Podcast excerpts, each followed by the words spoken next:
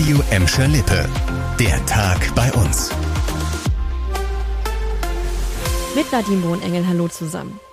Kurzformate nochmal schnell gegen Corona impfen lassen. Gelsenkirchener Schüler können sich nach den Sommerferien direkt an der Schule die Schutzimpfung abholen. Ab dem 23. August macht der Impfbus an den weiterführenden Schulen Station. Der genaue Fahrplan steht zwar noch nicht, fix ist aber schon der Halt am Max-Planck-Gymnasium in Buhr zum Start der Aktion. Das zusätzliche Impfangebot richtet sich an alle Schüler ab 16 Jahren. Aber auch Lehrer und Betreuungskräfte können sich direkt im Impfbus gegen Corona impfen lassen. Für die Gelsenkirchener Berufskolleg soll es dann noch eine Sonderimpfaktion Ende des Monats im Impfzentrum geben. Parallel laufen bei uns auch schon die Vorbereitungen für die dritte Corona-Impfung. Die niedergelassenen Ärzte in Gladbeck, Bottrop und Gelsenkirchen stehen jedenfalls für eine mögliche dritte Corona-Impfung in Pflegeeinrichtungen bereit. Das stellt die KVWL in einer Mitteilung klar. Die Gesundheitsminister der Länder haben diese Woche beschlossen, dass Risikogruppen ab September eine Auffrischungsimpfung erhalten können. Weil das auch viele Bewohner von Pflegeeinrichtungen betreffe, bieten die niedergelassenen Ärzte erneut ihre Hilfe an.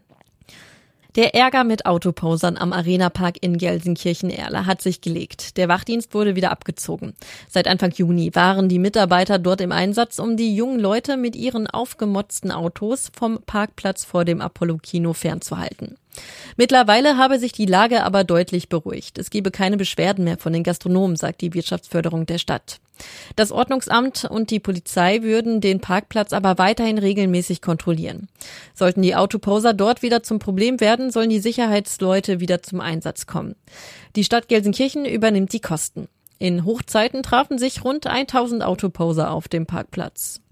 Wir bleiben in Erle. Bei einem Verkehrsunfall sind hier heute Morgen drei Personen verletzt worden, eine davon schwer. Eine 47-jährige Frau aus Herten ist laut Polizei mit einem weiteren Auto zusammengestoßen. Durch den Aufprall hat sich das Auto überschlagen.